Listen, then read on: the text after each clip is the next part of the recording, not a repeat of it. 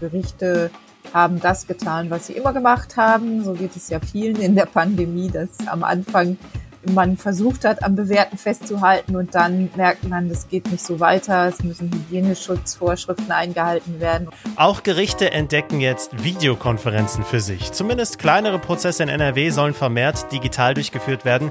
Natürlich geht das nicht immer, darüber sprechen wir hier im Aufwacher. Außerdem reden wir über die Gefahr, sich draußen beim Spaziergang, jetzt beim guten Wetter, mit Corona anzustecken. Ich bin Florian Pustdock. Hi. Bonn Aufwacher. News aus Bonn und der Region, NRW und dem Rest der Welt.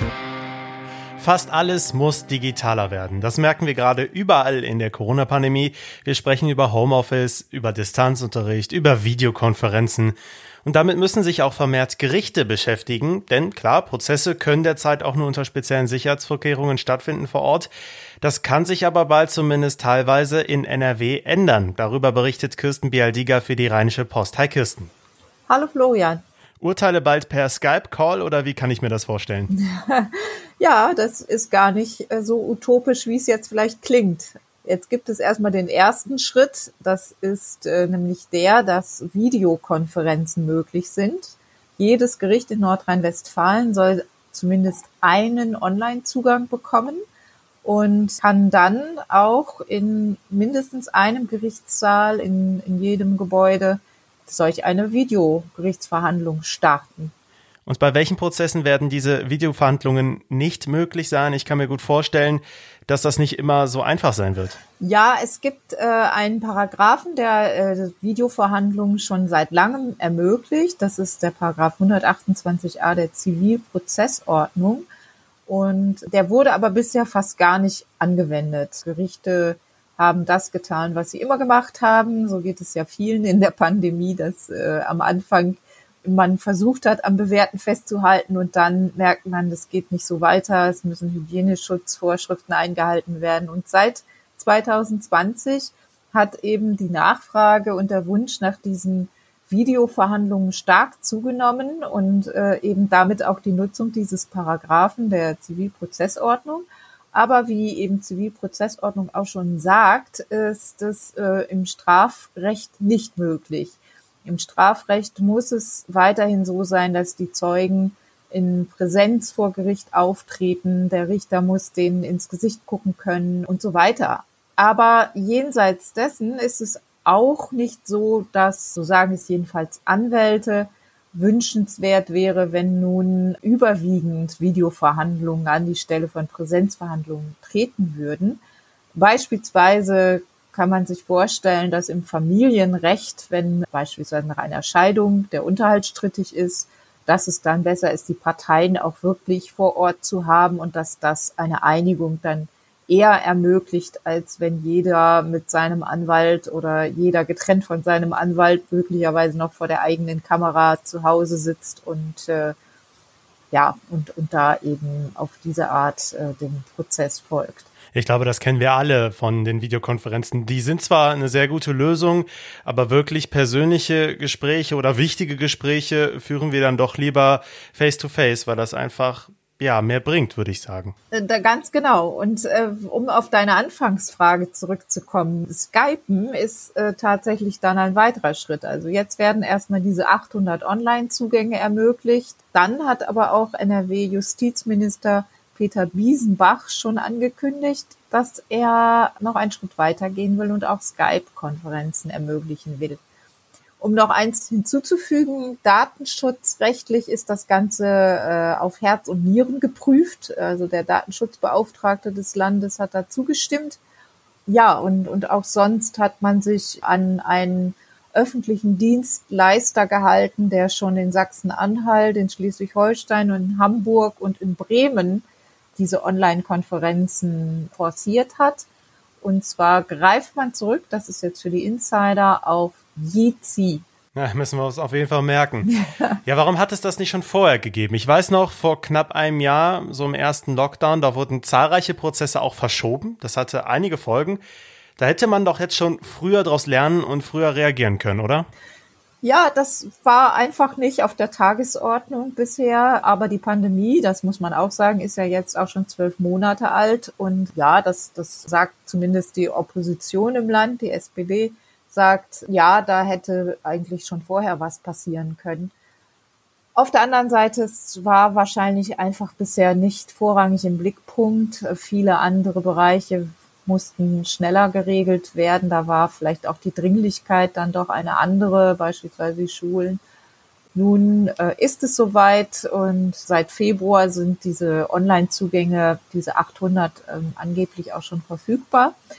Und noch kleiner, kleiner Fun Fact am Rande, äh, Köln, das Landgericht Köln ist ganz weit vorne. Ähm, dort ist in jedem Raum schon ein Zugang möglich und dort können also so viele Online-Verhandlungen geführt werden wie bisher sonst nirgends im Land.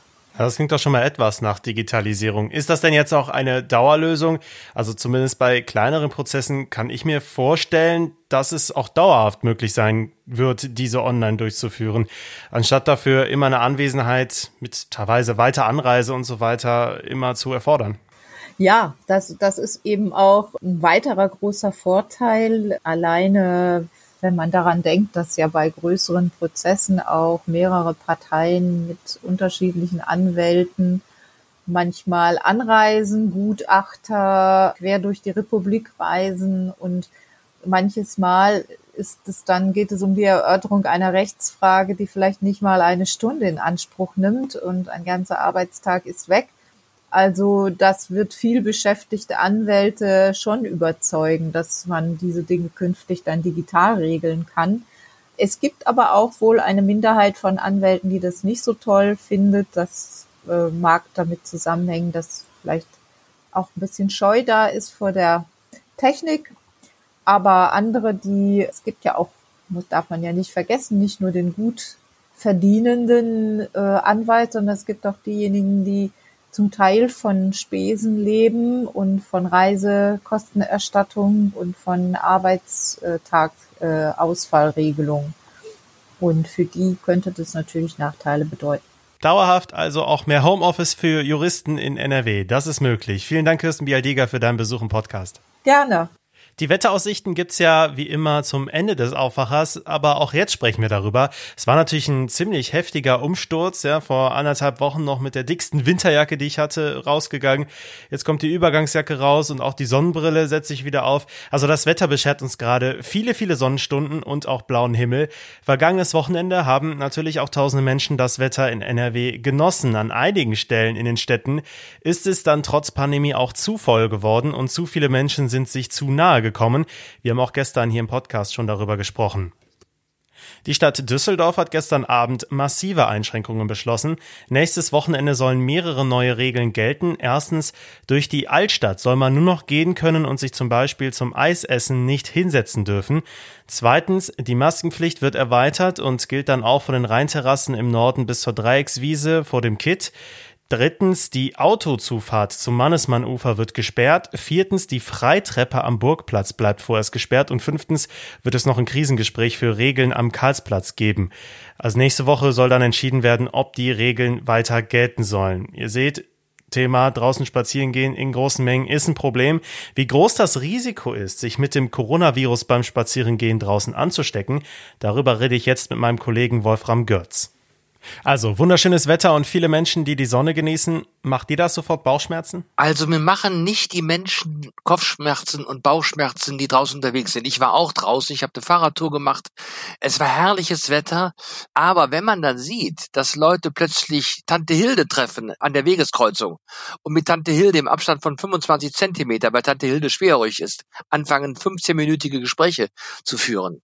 Wenn überhaupt Leute ganz eng beieinander in Trauben stehen, dann ist das genauso wie wenn wir in einem geschlossenen Raum sind, dann übertragen sich Tröpfchen und Aerosole von jetzt zugleich, von Mensch zu Mensch innerhalb von wenigen Sekunden. Und das sind Momente, wo Infektionen sich ereignen. Und die müssten nicht sein, wenn die Leute wüssten, ah, auch draußen kann man sich wirklich doch ziemlich gut anstecken. Also auch draußen sollte ich mich nicht lange mit Familie, Freunden oder Nachbarn unterhalten. Worauf muss ich noch so beim Spazieren aufpassen? Also es ist eigentlich die Tatsache, dass wir immer mehr von Mutationen aus den verschiedenen Herkünften in unserem Infektionsgeschehen gesteuert werden. Und früher hat man gesagt, naja, man braucht schon eine relativ große Viruslast, damit man sich infiziert. Mittlerweile weiß es, das Virus sich so durch Selektion optimiert hat, dass es nur ganz kurze Kontakte braucht manchmal, die aber eng sind, um jemanden zu anzustecken. Das heißt, es, es kann beim Spazierengehen passieren. Es kann sein, wenn man in Düsseldorf irgendwo auf einer Bank oder am Rheinufer sitzt und der Abstand zu den Nachbarn ist etwa nur ein oder anderthalb Meter und das über einige Zeit, dann ist das schon ein Ort, wo man sich anstecken kann. Die Leute sagen ja immer, entweder ich trage eine Maske, dann kann ich dem nahe kommen, oder wenn ich ihm nicht nahe komme, dann brauche ich keine Maske. Das ist falsch. Man sagt immer anderthalb Meter plus Maske. Das ist ein sicheres Verfahren. Jede Form von Aufweichung führt in diesen Tagen wirklich äh, unweigerlich dazu, dass eine Infektionsgefahr besteht. Auch draußen. Das große Problem sind also Begegnungen, egal wo. Jetzt gibt's ja auch Schnupfen, tränende Augen. Das kennen viele Menschen zu dieser Jahreszeit, die unter Heuschnupfen leiden. Und so langsam beginnt ja auch die Allergiezeit. Jetzt, wo es wärmer wird und Richtung Frühling geht, ist das ein zusätzliches Risiko? Also wenn jemand infiziert ist, und das nicht weiß, weil er doch quasi in den ersten fünf Tagen vor dem Ausbruch der Symptome ist. Man nennt das den sogenannten präsymptomatischen Patienten. Wenn er in dieser Inkubationszeit anfängt zu niesen, weil er Heuschnupfen hat, dann verteilt er Virus ohne Ende in der ganzen Umgebung. Ohne Ende. Das ist äh, wirklich schlimm. Ansonsten muss man allerdings sagen, dass die Allergiker selber kein erhöhtes Risiko haben für einen schwereren Covid-19-Verlauf. Also wie gesagt, Allergiker sind nicht besonders gefährdet, aber Allergiker können, wenn sie selbst unwissentlich infiziert sind, das Virus natürlich sehr, sehr gut verteilen. Ich gehe ja bei so gutem Wetter auch immer gerne joggen, mache immer einen großen Bogen aktuell um andere Menschen. Wie groß ist die Gefahr, sich bei Joggern anzustecken, die stärker atmen, weil sie gerade Sport machen? Da gibt's eine ziemlich witzige Studie. Die haben das mal sozusagen im Modell oder im Labor äh, ausgetestet. In der Tat kann man so mehrere Meter sozusagen in der Atemluftfahne eines Joggers kann man Tröpfchen nachweisen. Dann muss man aber im Prinzip Sekunden später durch diese Fahne durchgehen und muss ganz tief einatmen, um ein potenzielles Risiko zu haben, sich zu infizieren. Und dann muss man auch auf einen Jogger treffen oder getroffen sein, der hochgradig infiziert ist, aber trotzdem laufen kann. Beides wird man so im realen, wirklichen Leben nicht gut finden. Also in der Tat ja, es gibt ein Risiko, aber das ist so verschwindend gering, dass sie damit wirklich sich unbesorgt äh, als Spaziergänger in einem äh, Joggerumfeld bewegen können. Mhm. Ziehen wir mal einen Schlussstrich drunter. Was ist dein Fazit bei dieser Diskussion? draußen, draußen sein, das Wetter ist fantastisch, draußen sein, aber wir müssen einfach, das muss unser typischer Corona Denk- und Verhaltensreflex sein. Den werden wir noch eine gewisse Zeit brauchen. Sobald ich Leute sehe, muss ich auf Abstand gehen. Ich muss das einfach tun. Gespräche können total schön sein und intensiv sein, aber wenn man zwei Meter Abstand hat, ist man auf einer sehr sicheren Seite, da kann auch nichts passieren. Abstand halten, Maske, auch draußen. Muss man nicht, kann man aber, es stört ja auch keinen. Man kriegt trotzdem gut Luft, aber wir müssen das gebetsmühlenartig sozusagen im Merkelschen Sinne durchhalten, bis wir zu großen Teilen alle geimpft sind. Ansonsten gibt es immer wieder Infektionen und die müssen einfach nicht sein. Alles klar, merken wir uns für die nächsten Tage. Vielen Dank, Wolfram Görz. Gerne. Und das sind die Meldungen aus Bonn und der Region. Die Bonner Bezirksvertretung stellt drei Veranstaltungen auf den Prüfstand. Bonn leuchtet, das Bonnfest und der Ostdeutsche Markttag werden in diesem Jahr zunächst nicht fest eingeplant. Das entschied die Mehrheit der Bezirksvertretung, bestehend aus Grünen, Linken, SPD, Volt und die Partei. Die Konzepte der Veranstaltungen seien nicht mehr zeitgemäß und sollen überarbeitet werden, heißt es vom Mehrheitsbündnis. Besonders kritisiert wurde Bonn leuchtet, bei dem eine Woche lang Straßen, Gebäude und Denkmäler in Bonn von Lichtkünstlern in Szene gesetzt werden. Das passe nicht in eine Zeit des Klimawandels und der Stromknappheit, so die Linken. Kritik an der Entscheidung der Bezirksvertretung gab es von City Marketing. Es sei unrealistisch, noch in diesem Jahr Reformen der Feste zu erwarten, heißt es von dem Veranstalterverein. Die Stadt will Baugebiet am Ortsrand von Bonn neu ausschreiben. Es geht um das Buschdorfer Rosenfeld nahe der A555. Ziel sei es, mehr Wohnungen zu schaffen. Dazu werden voraussichtlich höhere Häuser gebraucht, so die Ratsmehrheit, um mehr Platz zu schaffen. Außerdem soll mehr geförderter Wohnraum entstehen. Planungen für die Bebauung des Buschdorfer Rosenfelds laufen schon seit über zehn Jahren. Die letzte Jamaika-Koalition hatte bereits einer ersten Ausschreibung zugestimmt. Die Vorschläge sahen großenteils Familien- und Reihenhäuser vor. Jetzt sollen die Pläne überarbeitet werden. Auch der Umweltaspekt soll bei der Neuausschreibung stärker berücksichtigt werden. Die CDU-Fraktion warnt davor, den Wohnraum zu sehr zu verdichten. Das LVR Landesmuseum Bonn weitet sein digitales Angebot aus. Die neuen Lernmaterialien richten sich an Kinder, Jugendliche, Lehrer und Erzieher. Das Bonner Museum möchte unter anderem mit Videos und Tutorials über die Geschichte und Archäologie der Region informieren. Es geht um die Steinzeit, das römische Rheinland oder ums Mittelalter. Auch in den anderen Museen des Landschaftsverbands Rheinland werden die digitalen Lernangebote erweitert. Das Max-Ernst-Museum in Brühl bietet zum Beispiel eine Livestream-Unterrichtseinheit zum Leben und Arbeiten des Künstlers Künstlers Max Ernst an. Außerdem gibt es Mitmachvideos auf Instagram zu den Techniken des Malers. Wegen eines Brandes ist in Siegburg eine Grundschule evakuiert worden. Der wiederaufgenommene Unterricht endete am Montag an der Alfred-Keller-Schule bereits nach wenigen Stunden. In einem Klassenzimmer hatte der Motor eines Rollladenkastens gebrannt. Die Feuerwehr kam mit Großaufgebot in die Bonner Straße. 45 Feuerwehrleute löschten das Feuer. In dem Klassenzimmer hatte zur Zeit des Brandes kein Unterricht stattgefunden. Alle Kinder und Lehrer wurden auf dem Pausenhof evakuiert. Das betroffene Klassenzimmer kann vorläufig nicht benutzt werden. Es muss wegen der Rußbildung saniert werden. Für die Zeit des Einsatzes war die Bonner Straße gesperrt. Und diese Themen könnt ihr heute auch noch verfolgen. Die Corona-Wochen-Inzidenz ist wieder etwas gestiegen, pünktlich zu den ersten Lockerungen an den Schulen. Dazu gibt es noch weitere Bereiche, in denen wieder etwas mehr möglich ist, und das bleibt umstritten. Über die aktuelle politische Lage in NRW äußern sich heute Mittag NRW-Ministerpräsident Armin Laschet von der CDU und sein Stellvertreter Joachim Stamp von der FDP. Gibt es mehr Geburten in der Pandemie? Einen ersten Eindruck könnten neue Zahlen des Landesamts für Statistik geben. Das veröffentlicht heute die NRW-weiten Geburtenzahlen für den November 2020.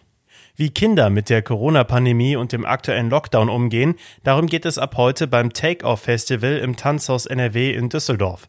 Natürlich sind wegen der aktuellen Lage keine Präsenzveranstaltungen erlaubt, deswegen finden die Aktionen des Festivals bis zum 2. März online statt. Eine weitere Veranstaltung startet heute online, und zwar die Deutsche Bischofskonferenz, die ihren Hauptsitz in Bonn hat.